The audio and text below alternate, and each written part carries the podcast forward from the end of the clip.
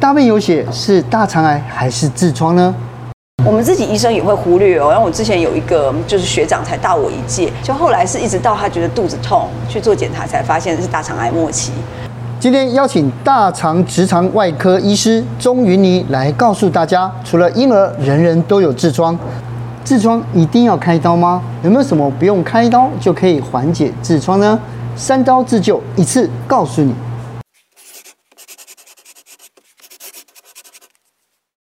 上网，你有没有常常固定做身体检查？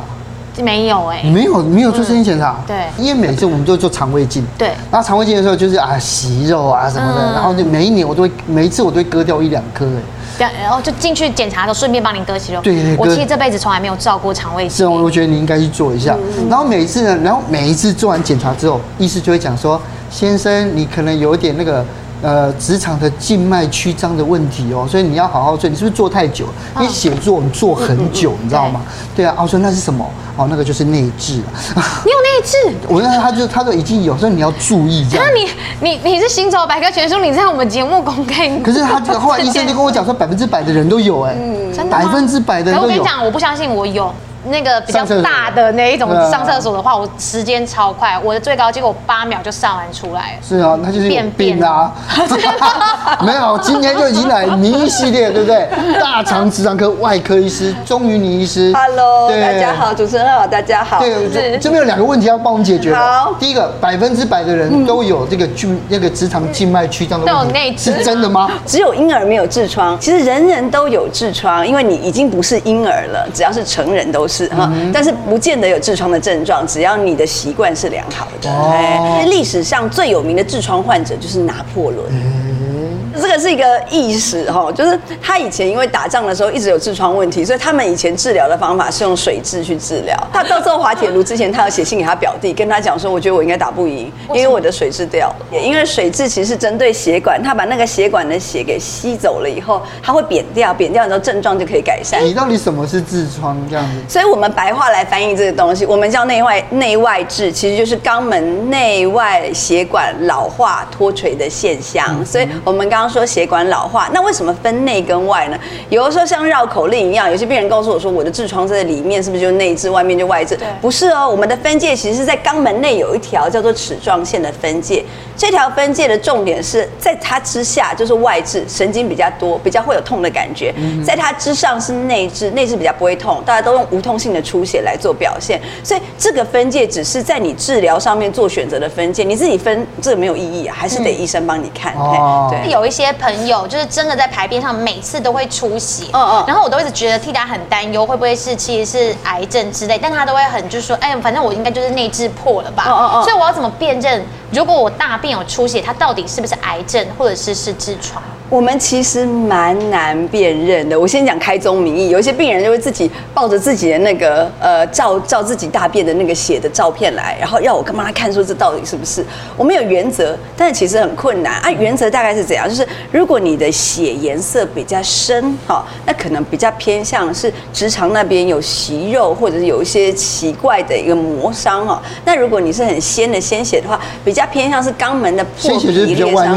对对对对，比较下面。面比较下面的那，因为有一部分是比较里面的话，它嗯经过的路径比较长，混的杂质比较多啊，可能会混一些黏膜，所以才会说有暗色的血带着一些黏液，这个会是让我们觉得比较警觉的。嗯、那另一方面，其实会痛的我们都不怕，像上华的朋友应该也都很年轻，所以大便的时候觉得痛一下，有的时候有点出血，它有可能只是单纯的肛门破皮，我们叫肛裂，可是会滴耶，有可能会啊，因为肛门这个地方你没有办法用手压，它又是身体。下方，所以它只要这边受伤，就有可能会低。呃，如果比较深一点就会啊。当然，如果你常常都是排便的时候不会痛，然后会出血，那就比较偏向是内痔出血。但总归来讲，会痛的我们其实都不太会怕哈。嗯、那另外的话是，如果出血的状况是你大便硬的时候才会来一下，偶尔来一下的话，那个我们也不足以让我们觉得担心。但如果哎从某一段时间从来都没有过，后来常常都有哦，那反而我们会担心。但我就说这个分辨其实非常的困难。难，因为有些病人他可能出来的也都是鲜血。后来我们在做肛门指诊的时候，发现它里面根本就是有一个非常接近痔疮位置的大息肉掉出来，那、哦、那个息肉可能会癌变，所以这种东西分辨很困难。但在门诊我们做个指诊就可以分辨得出来。是，对对对，对，因为每一年呢，因为因为我发现就是。呃，台湾哦，我在看每一年我看那个报告，就台湾其实大肠癌的比例相当的高，对，所以固定去做这个呃肠胃镜其实还蛮重要的，哦，对，对啊，然后每一次就要注意有没有息肉，嗯，那到底大肠癌它到底是怎么演变，有哪一些征兆呢？我们通常都会说，其实病人有的时候非常的焦虑，想说到底会不会有，可能他很规律在做大肠镜，他也是会有那种绿病症，但其实大肠这个哦，它虽然是无声的，你有问题其实你不太会有感觉，但它那个时间可以拉得很长，拉很长，所以拉很长，我们从大肠里面什么。都没有受刺激，要长一个息肉出来，要长六到八年的时间。那那你从一个息肉高度增生的变成一个癌症，大概长两三年的时间。所以换言之，只要你在这漫长的过程之中，你有做大肠镜把它揪出来，把它拿掉，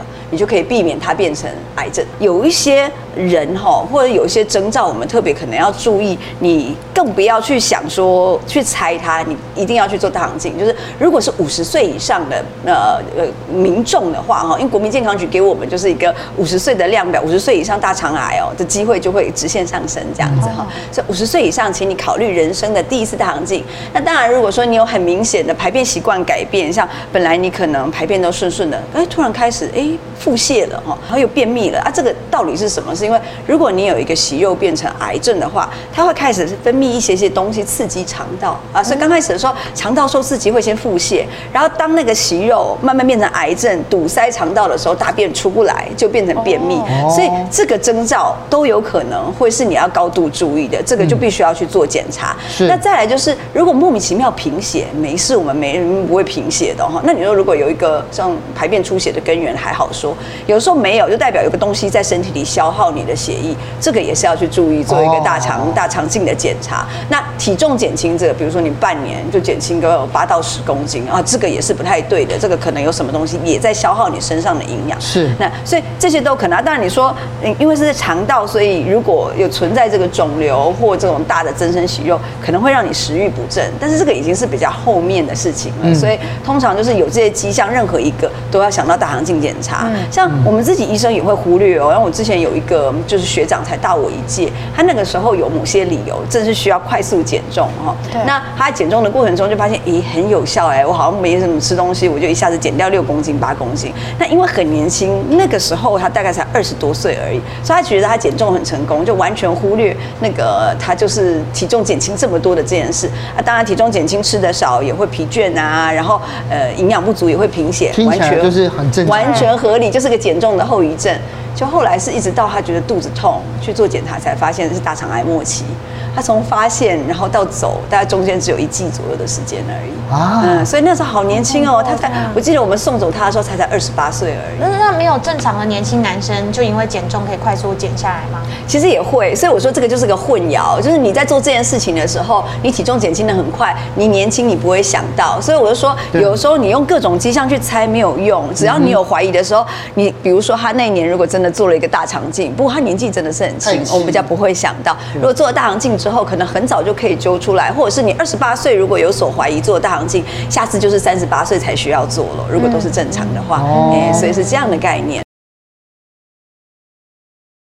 那痔疮呢？哪些人比较容易好发？我们一般来讲，哈，现在听起来就觉得痔疮相对来讲不是什么恐怖的疾病了。但我们刚刚有讲，人人都有痔疮，但不是每个人都会受到痔疮的困扰。我们要避免的是这个痔疮，因为受到各种不良的生活习惯跑出来，造成各种困扰。嗯。那有几个会是特别容易发痔疮，然后让自己很痛苦的状况。第一个是，如果你排便的习惯不稳定，便秘会，腹泻也会。那为什么呢？我们要想说，肛门这边有一圈血管嘛，那如果便秘的话，你每天就这样撑它撑它，东西撑久了会松，所以血管磨久了以后，肿胀久了它就会松掉，就会掉出来哈。那腹泻的话，冲击冲久了以后，这个地方的血管也是会被你往下冲，也是会会松掉的啦。所以便秘、腹泻这种不稳定都不好，稳定的排便习惯，像你刚刚提的五到七分钟，哎，有感觉就上出来，这种这种排便是最好的。那再来就是循环不佳的话，哦，循环不佳，现代人很容易久坐久站，缺乏运动。那有的病人很可爱，就喜欢追问我说啊，坐多久站多久，到底要动多久？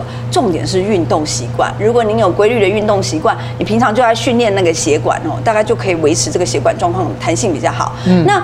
因为我们坐或站，肛门都压在身体下方，除非你倒立生活，不然你不可能扭转这个重力哈，再往下。所以运动这个一直我们一直强调的，而且只有自己动才有效哦。第三个呢，我们就说负压增大这件事情啊，胖哈，对我们这个往下压的这个重力会有影响。所以如果你有过很胖再瘦下来，因为有曾经重压过，所以就有可能造成这个痔疮比较容易。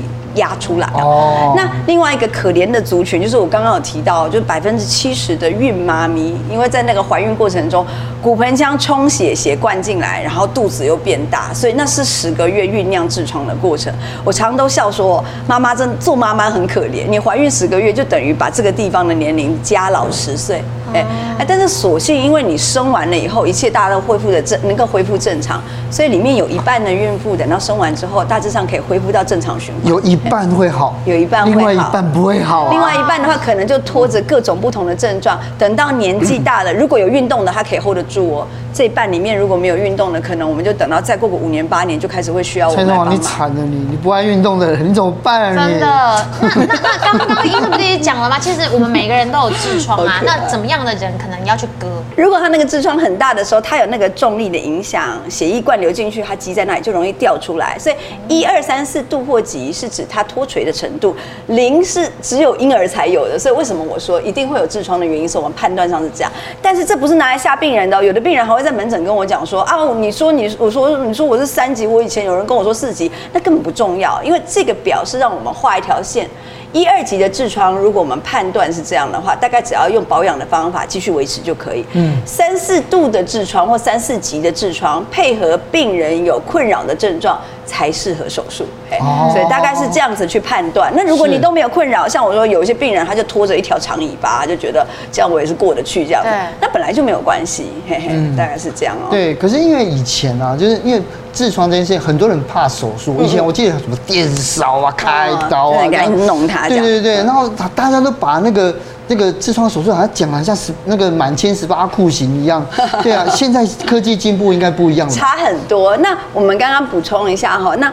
呃，痔疮手术哦，要不要做的两大原则其实非常的明确。第一个是，如果这个痔疮常常排便会让我们病人出血啊，对，那这个出血每次的量其实都不多，可是出久了以后，可能一剂之下会引起我们病人贫血哦。像我们有些病人，平常人的血红素大概十二十三，它可以掉到四左右，因为它可以经年累月慢慢流。那你觉得是痔疮瘤，你检查还是痔疮，你可能不管它，然后流到你头晕眼花的时候，其实慢慢的损伤。所以这个如果常常出血，我们就不要丢着不管它，就考。手术，第二个是有的时候他那个我刚刚说桑葚球那个痔疮，它会拖出肛门，然后卡住，卡住的时候那个缺血。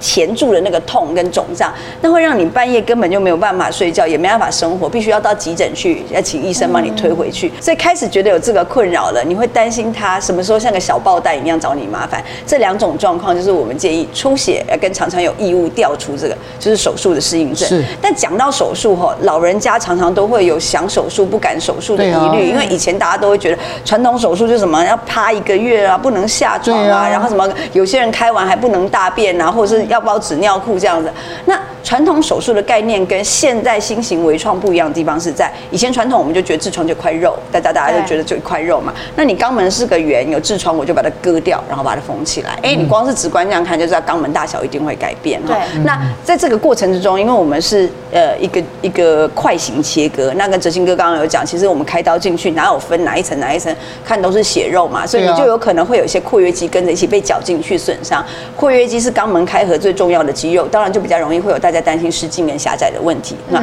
那现在微创的概念从根本上不一样，因为它是血管，所以它是可以从这个。膨胀的这块的立体空间里面，开一个小伤口之后，把里面这些纠缠的那个血管用抽的抽掉。所以有的病人很可爱，就跟我讲说，我都都开完刀，我想看那块肉块，没有那个块肉块，你要看传统手术。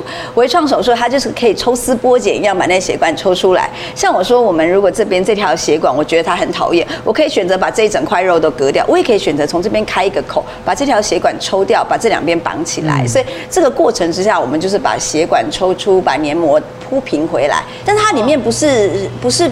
把它戳破，因为它血管是一个管状的东西，哦、所以抽出来其实是细细的丝。那这是最大好处，你不用担心肛肛门的功能会有失禁或狭窄。对那附加好处是因为它的分层清楚，正常的组织不太会伤到，所以你会好得快哦。那好得快是以前是一个月的，现在一个礼拜，哦，那一周就可以好得不错。而且以前一个月当中可能大半时间你要趴在床上住院，可能要住七天十天，现在是不用住院，那你一个礼拜当中其实你可以正常走动，服用了止痛药之后你是可以上班。哎，变得很差的非常多，哎，所以有一些病人就很可爱，说他就是啊，怕这个手术怕了一辈子，可是后来忍无可忍，手术完毕之后说，哎，啊，我怎么不早一点去开刀？因为这个真的很困扰，困扰的人最知道，而且你没办法跟别人讲医生，如果我做完这个痔疮的手术的话，就可以一劳永逸了吗？还是他可能还是会再复发？他应该说根本上习惯要有一些改变哈，因为我们一般来讲会抓那个痔疮的那个手术之后的复发率哦，大概是我们八到十年以上复发率百分之五以下。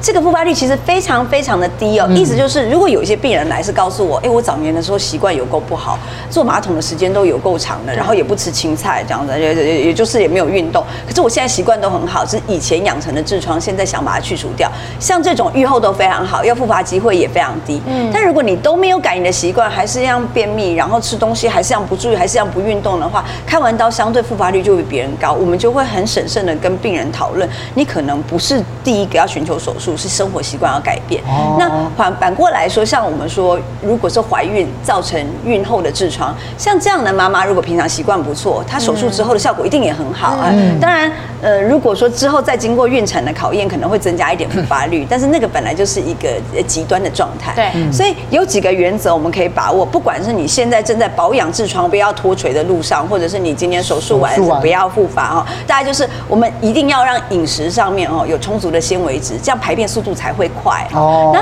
很多病人都说，那那我是不能吃什么，不能吃肉，不是啊。重点是纤维质的量一定要够。所以精致饮食少吃就对。精致饮食少吃。那我们刚刚说，其实我们嗯很不喜欢限制病人的饮食哦。你喜欢吃什么都 OK，但总纤维量是一定要够的哈。那有时候我跟病人讲说，像呃，如果你真的要探究起来，深色的蔬菜一定要比那种颜色比较浅的蔬菜纤维质含量更多。所以在选择的时候，国民健康局其实是有一个表格告诉你谁谁的纤维质量高，所以要尽量。往那个纤维质量高的方向去走。